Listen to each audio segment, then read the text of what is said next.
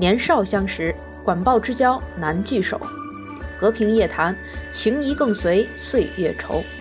佛系聊天，各抒己见，话题随意，紧随热点。每周六晚，不妨放松心情，听我们三个碎碎念。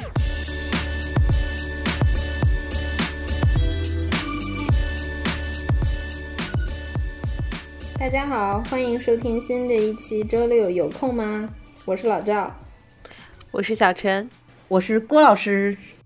上次我们说到了，呃，和双十一类似的元宵节大大促销，还有这个广告宣传在古代是什么样子的。然后，呃，我们说到，就是古代其实有一些营销方式或者是商业手段，甚至是我们现在没有的。那具体是什么呢？谁来给我们讲一下？你们两个。那我就先给大家开始介绍吧，就是在宋朝的时候呢，有一种竞价拍卖的方式叫买铺，然后这样的一个方式呢，其实是来源于佛教，就是来自于印度。因为就是在佛陀佛陀住世的时候呢，这种拍卖的形式在印度是非常流行的。如果一个印度人死了，他没有子女的话，他的财产就会被政府公开的拍卖。这个过程呢，其实是跟我们现在的拍卖的形式非常像的，就是竞价嘛，喊价，然后这样去拍卖。然后呢，随着佛教传入中国，拍卖的风风气呢，也就传入了我们的那个内陆地区。然后，但是在宋朝的时候呢，其实它的。嗯，拍卖的形式会跟之前印度有所不同，而且两宋政府呢，一其实是一直是用这样的形式来出售一些国有的资产或者是国营资产的经营权的，然后来避免那个资产流失，然后保证一个公平的竞争。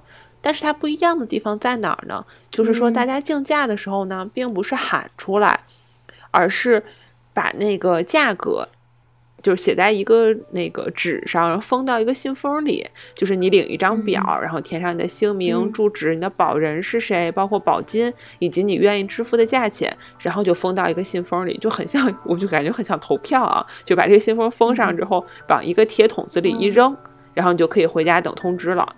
然后就经过，比如两三个月之后吧，一些州县长呢就会把所有的竞价人都召集到一起，然后在大家的监督之下打开那个铁桶的铁桶，然后拆开信封，然后这时候呢把每个人的竞价再念出来，这时候谁的竞价最高，就是就有这个购买权或者承包权。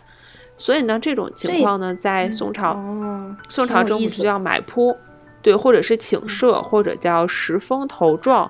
然后其实它这个。那对它其实不一样的地方就是它的这个铺字，听着就是一锤子买卖。对它，所以说呢，其实它这个铺字和设字呢，都有就是比如买铺和请设里面这两个字呢，其实都有猜谜的意思。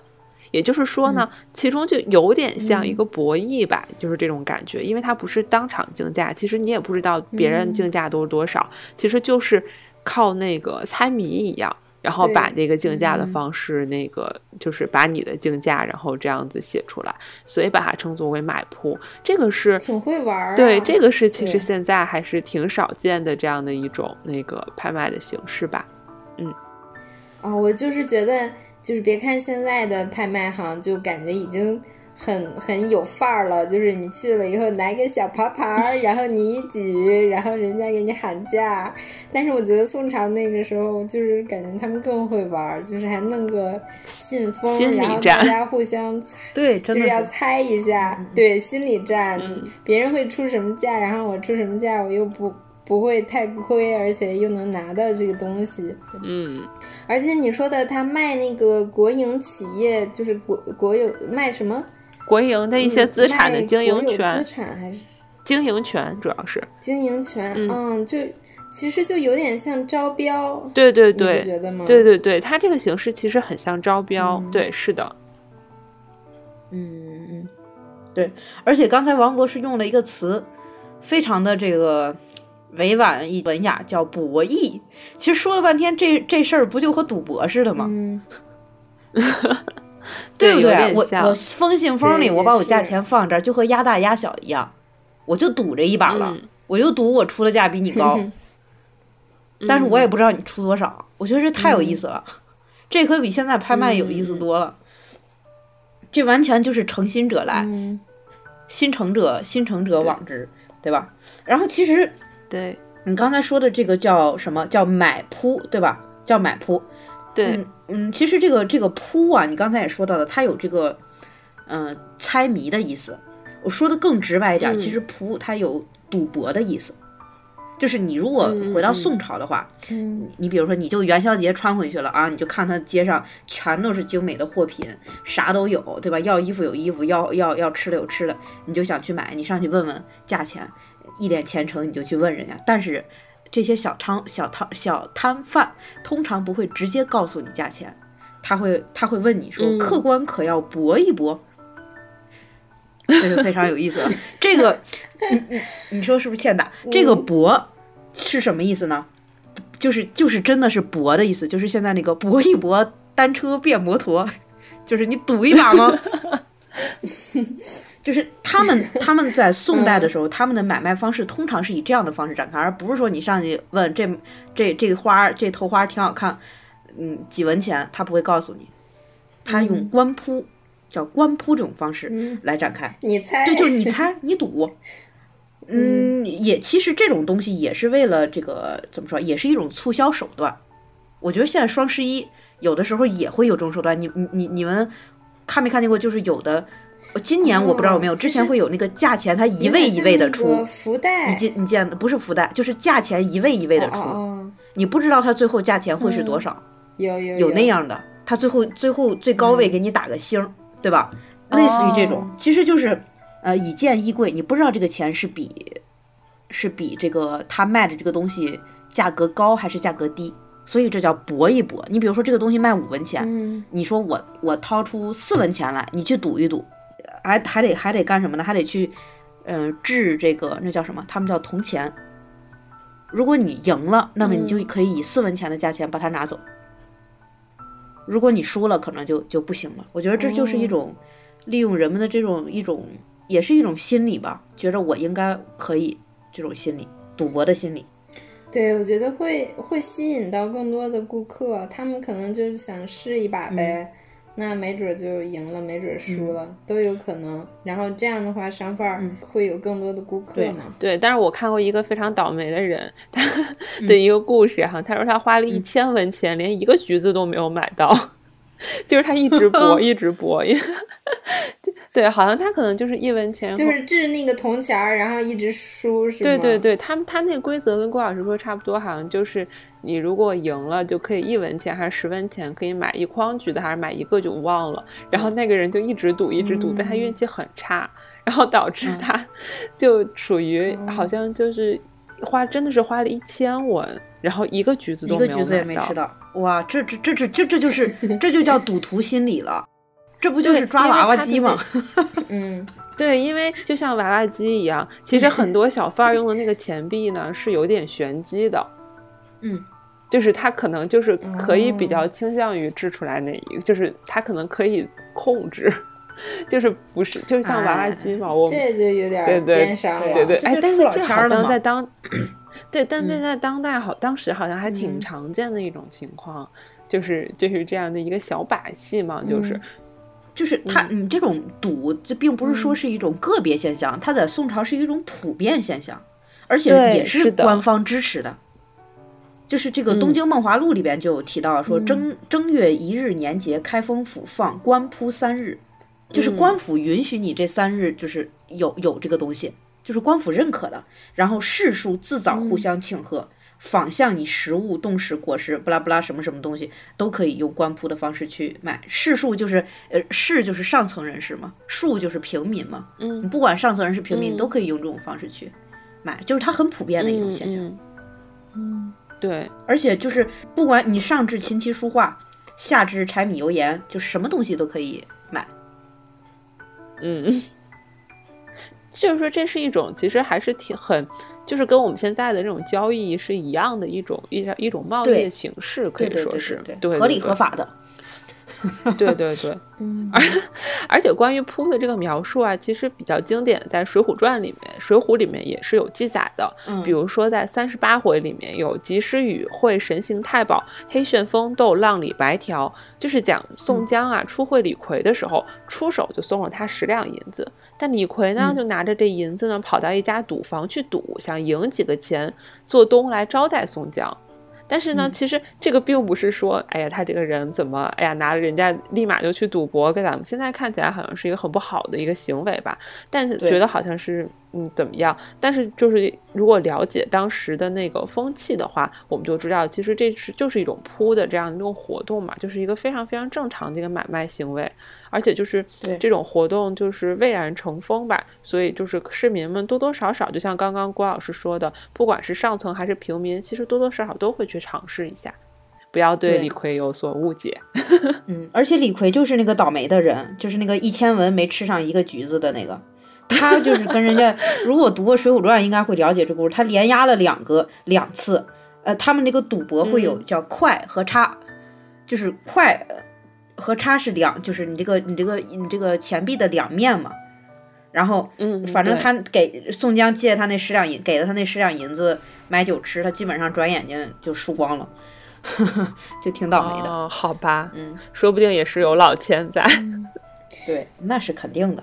还有一个那个《水浒传》里的倒霉蛋儿就是燕青，然后他也有一个相类似的故事，就被改编成一个原曲，叫做《同乐院燕青博鱼》，就是他也是他想跟人家赌嘛，然后。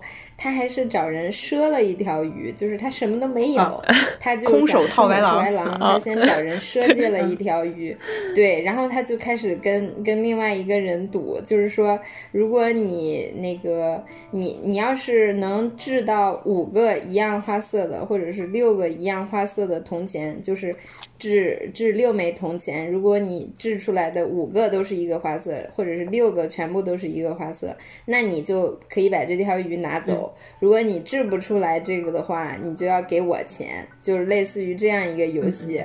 他就觉得他肯定能赢，因为可能掷出来五个或者是甚至六个花色都同样的铜钱就很难嘛。然后结果没想到人家一次就制出了一个六个花色一样的铜钱，然后他就把鱼也丢了，然后那个还还得找还得给人家渔夫。就是人家渔夫还在催他还 鱼，然后他也鱼也没了，然后钱也没挣。这叫什么鸡飞蛋打？有这么一个，对，对，所以就体现出像你说的感觉是一个大家都这么玩儿，就是还挺流行的一个那种。对，对啊，而且流行到什么程度呢？其实当时不光是这个市井之民啊，用这种铺的方式、官铺的方式去去去玩一玩或者去去交易啊，包括后来这个。皇宫里边，甚至也也有了这种，就也有这种玩法，就是也传到皇宫里了。就是有人说，就是专门把这个东西传到皇宫里边，可能就为了取悦皇上吧，什么的这种。你可想而知，当时这个官铺之风有多么繁盛，对吧？而且啊，他都已经流行到这种程度了，他必然就像你们刚才说，他必然会使一些手段，对不对？有句话是这样说的，他说：“世上。”本没有官铺高手，玩的人多了，自然就出了一些行家。嗯，就是一些精通对一些精通官铺之术的这个人，他肯定他会想到以此来谋利。更有甚者，他就想通过这个发家致富了，对吧？他不是挣个小钱儿了就。嗯。然后元代有一个故事叫有有一本书叫《强东类稿》，它里面记载了一个故事，就是典型的这种通过官铺。然后成为暴发户的这样一个故事，说有一个人，他姓朱，啊，出身贫微，嗯，目不知书，目不知就是也不识字儿嘛，也没什么文化。然后他就以这个官铺为营生，以寡得赢，以贱易贵，就是咱们前面说的，就是赌嘛。甚至我空手套白狼，对吧？我久而久之，他就反正是磨练出了一身高超的本领。这就是所谓那种光脚的不怕穿鞋的。反正我一开始啥也没有，我就。我就我就从小开始玩嘛，就赌越赌越大，然后这个技艺也越来越高超，别人也没没有办法赢他，然后他这个名声就传出去了。而且以就是他是真的靠着这个官铺，就马上的发家致富，成为暴家户、暴发户了，还经常自吹自擂。他说他叫以食指上起家，就是手上的这个这个技巧嘛。表面上大家就全靠掷硬币掷出来的，多么励志的故事啊！这是一个。然后呢，大家表面上就特别尊敬他，然后好像就是挺挺崇拜他的，但是背后大家其实就很瞧不起他，觉得他的这个他所做的事情就是比里无间，无足齿路，就我都我都没脸说你那种，我都不好意思张嘴说你。嗯，而且死了之后呢，嗯，人们也说了很多就是这种痛恨他的话吧。所以你看，就是说，你，尽管说官扑这个东西吧。在古代那么流行，但是如果你以它为一些取巧之计去这个这个这个，嗯，耍一些小技巧啊，其实大家也不傻，对不对？也大家也觉得这个东西它不是一个正经的正经的一个路。嗯，对。不过在宋元时期啊，像朱家这种人其实也算比比皆是吧。就比如说，还是《水浒传》中描写邓飞的时候呢，就有这样的说说这样的诗说：“原是襄阳官扑汉，江湖飘荡不思归。”还有晏殊也有也有词，就是说家住西秦，赌博亦随身。其实这都是描写当时嗯，关于像有点像朱家这样的人吧。就是以算是有点以这个为生了，对对。还有就是宋代的诗人陆游也记载过这样的说：世人有以博戏取人才者，每博必大胜，号松子亮。这个估计也是一个官铺高手。对，嗯嗯嗯。其实，哎，除了像前面所说的这种，他以这个官铺为营生，我去嗯赚取一些钱财，甚至说骗取一些钱财，还有一种就是。嗯，有以官铺为诱饵设局限购他人的，就是肯定有人喜欢沉迷于这个东西，然后这就是商机啊，对不对？你喜欢我就我就呃迎着你的喜好来嘛。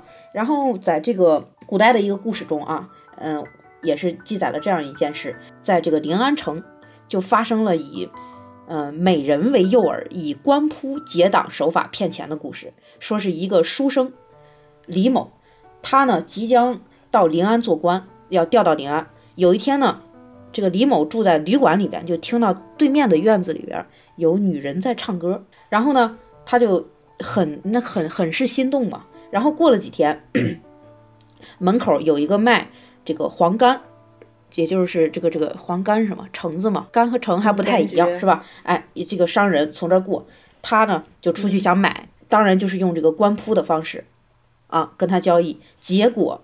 他就是你所说的那个输了一千文钱也没有吃到一口橘子的人，他就是那个人，输万钱而一干而一干不得到口，就很生气。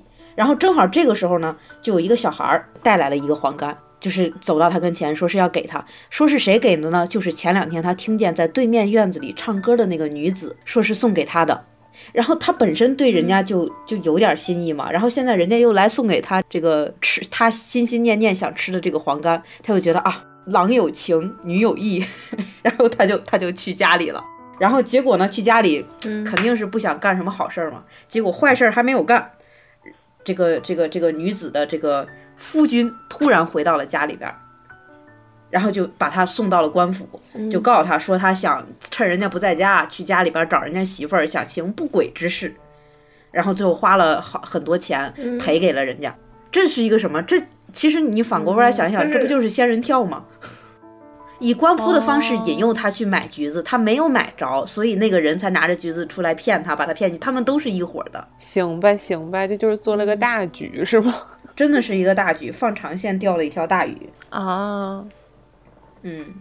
哎呀，这个李某也真是太不行了，就是既抵不住官铺的诱惑，又抵不住橘子的诱惑，又抵不住那个女人的诱惑。这个人真是，哎，这个人算是起了，这个活该他那个什么。对他这三环到 抵得住哪环诱惑，都不至于掉入坑里，就属于，哎，这就属于被人玩住了。嗯，这其实类似的故事还有好多，就是自己的这个意志力不够，就是好多类似的故事，都是一些游手好闲的这些。你比如说这个人啊，他就是专门去等着这些富家子弟或者这个比较富商啊，从那路过的时候，就以各种这种手段吧，以官仆为这个诱饵去引诱他们。好多人就因此而这个这个家败呀，或者是怎么怎么怎么样的，都有。嗯，嗯对，现在不是也有就是拉人赌博的那种，然后最后又逼你还钱，就是他他还然后还给你放高利贷，就都是这种人，对，都是一套下来，对，最后把人家弄得家破人亡。我觉得可能这也是官铺这种方式吧，现在他就是没有再被继承下来的这样的一个原因吧，就是因为它毕竟还是存在很多这种隐患的。嗯虽然他不能披着一个合法的外衣来做这种嗯不轨的事情嘛，对吧？所以这也是可能是为什么我们之前说的那些所谓好一点的宣传的模式，其实都有流传到现在。但这样的一种我们觉得还还挺好玩的方式，为什么不呢？你可能呃就是因为你你们发没发现现在商场里又有也有类似的方式，就类似于盲盒似的，你们见过吗？就是它有那种自动售卖机，然后比如说二十元钱或者三十元钱，甚至五十元钱，然后你你你你你交了钱之后，你刷了钱之后，它里边出来一个东西，但是它里边这个东西可能很值钱，也可能不值钱，有的甚至说我里边是一个苹果手机，然后有的你查出来拿出来可能就是一根圆珠笔盒子里装的一个小镜子，哦、这样也是，这其实不就是一种也也有道理。对呀、搏一搏，对，也是，对，没错。行，那买铺和官铺这两个咱们已经了解了，讲了不少了。其实宋朝那个时候，你们知道吗？那时候就已经有外卖了，就是在《清明上河图》里面就可以看到，酒店的伙计在送送在往外送这个饮食，而且就是当时还有。就是叫快餐、叫餐服务，然后尤其是在汴京，餐饮业极为发达，处处幽门，各有茶坊、酒店，勾肆饮食，市井经济之家，往往止于市店选买饮食，不置家书。就是就是说的是宋代的。当时的都市丽人，像现在的我们的白领一样，就是不自己做饭，都是去那个饭店叫外卖，或者是就是下馆子，或者是外带，或者是叫一个外卖，就是在那个时候已经很普及了。对，其实不光吧，我觉得宋朝的饭店其实不光是像现在一样，就是可以送外卖呀，可以堂食，它还是有很多我们现在的酒饭店其实不太具有的功能，就是它可以叫外菜。什么叫外菜呢？就是说，就是它可能这个酒店呢，它卖的食物啊，菜单肯定都是有限的。但如果有一些其他的小吃，你想吃，但是它没有怎么办呢？但这时候呢，在宋朝，就是它可以让很多小贩直接进店给你推荐各种小吃，就完全不像我们现在很多酒店还写着什么禁止自带酒水啊，什么这种只能在店内消费。然后宋朝的时候，人家那些商家就非常大气的，就完全不是这个样子。有一些临安的一些酒楼啊，一些包间里，如果你在这些包间用餐，只就是只要你不吩咐店小二去挡架呢，就会遇到一波一波的小贩进来，比如说有卖鲍鱼的，有卖螃蟹的，还有卖羊蹄儿的，都是熟的，就上桌就能下下酒的那种。然后呢，比如说你酒过三巡了，还会有一些小贩儿进来卖醒酒药啊什么的，反正就应有尽有一条龙啊！对，好到位呀、对对对。嗯，现在都没有这的时候甚，对啊，然后甚至有的时候那些小贩儿，比如他卖那些熟食嘛，就是你要是想要什么，他还能就是从篮子里就直接拿出来砧砧板和刀具，就给你切一盘，直接就送上桌了。然后这时候呢，可能就是呃，大家就给他一些赏钱呀、什么的。就是我觉得，就是可能这是现在的很多饭店老板他们会觉得无法想象的，这不就是算是抢生意嘛？对吧？你来我的饭店买东西，但是但是宋朝人就不这么想，所以我觉得他们眼光很开阔，他们就把这种当成一种共生的关系。对呀、其实现在咱们吃饭也是，你就有一些饭店，它就是专门做烤鱼的，然后嗯有一些饭店它就是专门做火锅的，嗯，有一些就是专门是那个广东菜，就是很难就在一家饭店里吃到不同的这个。就是就是你只能吃到可能一个风格的，但是像你说的这种，如果小商小贩儿就到处走街串巷的进这个酒楼卖一卖，进那个酒楼卖一卖，那客人就是什么都能吃到。对啊，对啊既，能在这个酒店包间儿里用餐，然后还可以吃到就是街上的这些熟食。对呀、我觉得这算是一个三方共赢的一个关系，就是店店，因为饭店给了顾客更好的体验，肯定大家也愿意来这儿吃嘛。小商小贩呢也可以卖出去货，那对于我们顾客来说，我们当然更开心了，我们就可以在火锅店吃烤鱼，还可以吃广东菜，对吧？就是想吃什么都可以，就是这就是一种，我觉得是一种非常好的模式。我觉得也体现了宋朝人其实很会做生意，而且他们的眼光非常的开阔。我觉得这真的是一个，嗯就是可以非常可以借鉴的一种商业模式吧。而且就像你说，我觉得其实他那时候的酒店的形式也决定了他就是可以做很多这样的交融的一些合作，就是因为，呃，那时候我不知道大家有没有看过一些电视剧，比如说我前两天在看的那个宋朝一个电，就是讲宋朝，就是知否知否，应是绿肥红瘦，就是还挺火的一个嗯电视剧。它就是讲的在汴京嘛，他们住在汴京，他们最后总会说一句，就是叫去樊楼吃酒。但樊楼是什么呢？我原来只以为只是一个饭店，我想说，哎呀，他们那儿怎么就就这么一个饭店吗？天天就是去樊楼吃。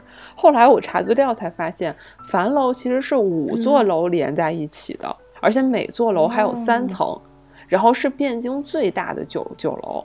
而且开始它可能是私人开的，然后后面它在北被北宋朝廷收购了以后，变成了一个国营的。然后之后呢，这家国营的就它不是一个，就不是一个就是什么经理、厨师、服务员这种一套班子，而像有点像咱们现在的，比如说什么乐泰啊、万达那种，它就像一个商场一样，可以分租给很多个商家来承包。嗯对对对，就比如说一层，它就是嗯给一家。比如说卖卖烧烤，然后二层比如包厢可以就是租给一家卖火锅，三层可能就是卖卖什么的？卖广东菜的吧，像刚刚说的。然后它就是每年呢由这些这些承租的一些商家来交一笔承包费，然后但其实就是樊楼等于是一个非常混合的这样一个大的酒楼。我觉得这个就是现在所没有的一种形式，然后也可以满足大家很多不同的这样的一个饮食需求吧，就是很不一样的一点。有点像现在的大排档，但是好像又比大排档要高档一些。对对，我觉得就像现在的对，那些商场，点像，我想说呢，有点像以前那种商场顶楼，对对就是每个档口都是卖不同的吃的，对，是这样的。但是好像也是要比它高档一点，但是听上去就是挺挺先进的。对，我觉得不知道你们有没有发现，咱们刚刚讲的大部分故事其实都是宋朝的。对，对，没错。其实我也挺纳闷，我总觉得唐朝要要那个什么一些，但是今天确实很多故事都是宋朝的，就是很多这些事例。对，嗯因为宋朝真的是一个唐中期之后的一个商业的繁荣期。我觉得就是我有查一些材料，发现就是宋朝它相对于唐朝，就是为什么我们觉得唐朝好像应该是唐朝最发达，对吧？但是就是宋朝之后，它其实是相比唐朝会有很多一些政策上的改良，或者是一些不管是从一些嗯城市的一些规划以及赋税上，其实都有很多的改进。这些改进都促使了宋就是商那个宋朝的商业其实变得更发达。就是比如说嗯那个在唐朝的时候，其实大家还是嗯城市的那个划分其实是有非常严格的边界的，就是居民区跟商业区是严格分开的。但是到宋朝的时候，其实这种分割都被打破，也就是说居民区里有也是可以经商的。嗯这样的话，其实就是它的那个范围啊，包括可以就是经营的这样的一个开展生意也会更方便吧。这我觉得就是从一个城市规划上来说，嗯。宋朝的一个发展吧，并且其实从嗯。赋税上来说的话，呃，宋朝也是嗯非常的体恤商人的。嗯。比如说宋朝的商税其实有两种，就是有一种叫过税，就是一些来往的商贩收取的税率是百分之二，对于店铺呢收取注税是百分之三，对一些特定的商品呢也会收取一些实物税，但不再嗯另加取其他的税，然后就等于是它其实是杂税是非常少的，而且呢就是。然后它还会有很严苛的一些那个律例，就是严禁那个收税的，就是税官呢滥用权力呀、或者是怎么样，就是他的惩对于官员的一些这方面的惩处也是苛捐杂税，对对对，也是非常严重的。而且宋太祖呢下诏是在开封府、嗯三鼓以后的昼市不进，就是说晚上，其实就是说商业的买卖也是不就是没有宵禁没有了。对对对，其实我们看那个那叫什么《唐长安十二时辰》里边，就唐朝它是宵禁嘛，一到晚上几，对，他他他就不能再出来了。尤其是你刚才说那个区域的划分，它不是分成什么对七十二坊，就是每个坊和每个坊之间你是不能互相串的，你出来可能就就就就违反法令了。宋朝就取消这种限制了，对吧？对，所以宋朝完全没有这些限制，而且它也不限时时间嘛。然后集市或者是夜市的繁荣，这真的是超乎想象的。所以说，任何时候夜生活就是都是促进经济发展的一大一大优势政策。比如现在我们不是之前也促进夜经夜市经济。对，晚上饿了再去喝个奶茶。对，这些夜宵都可以送外卖，他们都会很精精，就是经营经营到三更啊什么的，非常晚的时候会开一些店铺。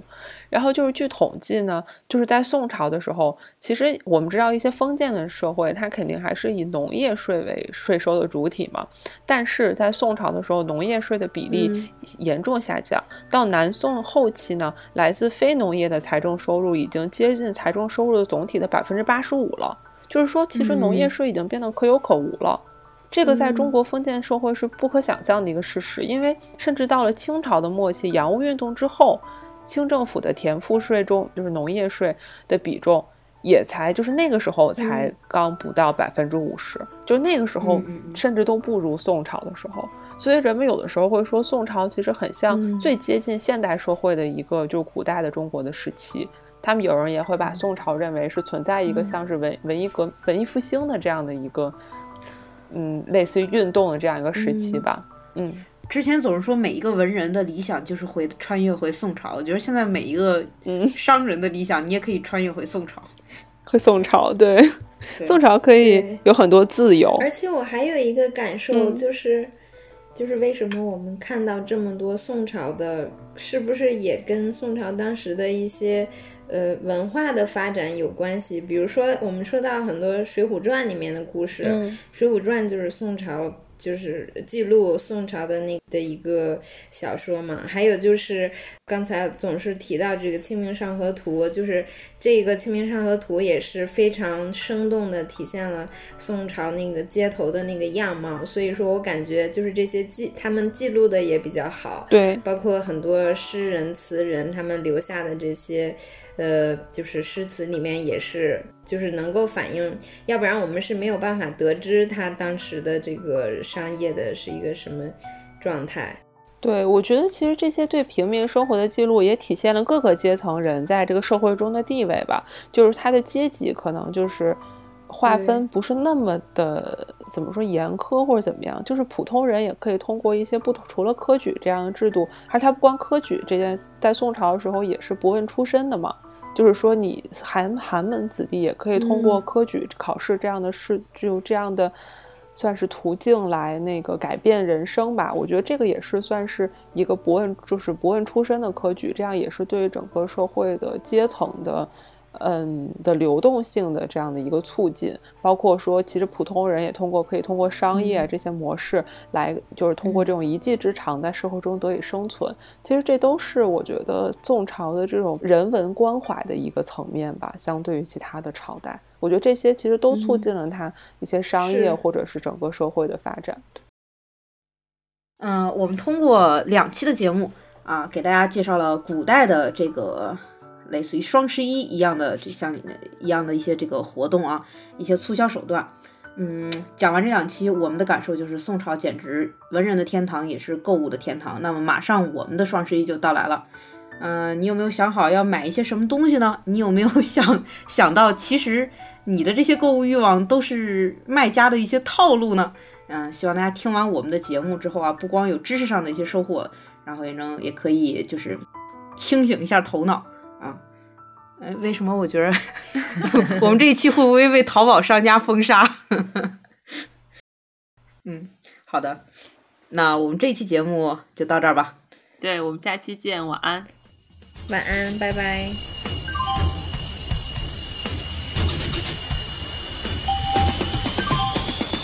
嘿，兄弟，我们好久不见，你在哪里？嘿，朋友。如果真的是你，请打招呼，嘿，兄弟。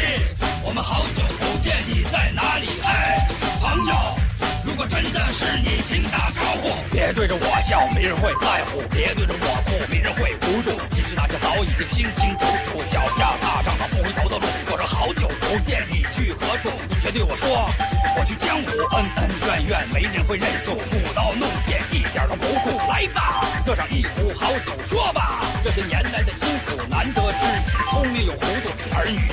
牵肠就挂肚，你我更需要忍受孤独。独来独往，英雄不问出处。笑一笑，朋友快乐会无数。喝完了这壶，让我们上路。嘿，兄弟。嘿，朋友。嘿，兄弟，我们好久不见。你在哪里？嘿，朋友。如果真的是你，请打招呼。嘿，兄弟，我们好久不见。你在哪里？嘿。朋友如果真的是你请打招呼。嘿兄弟。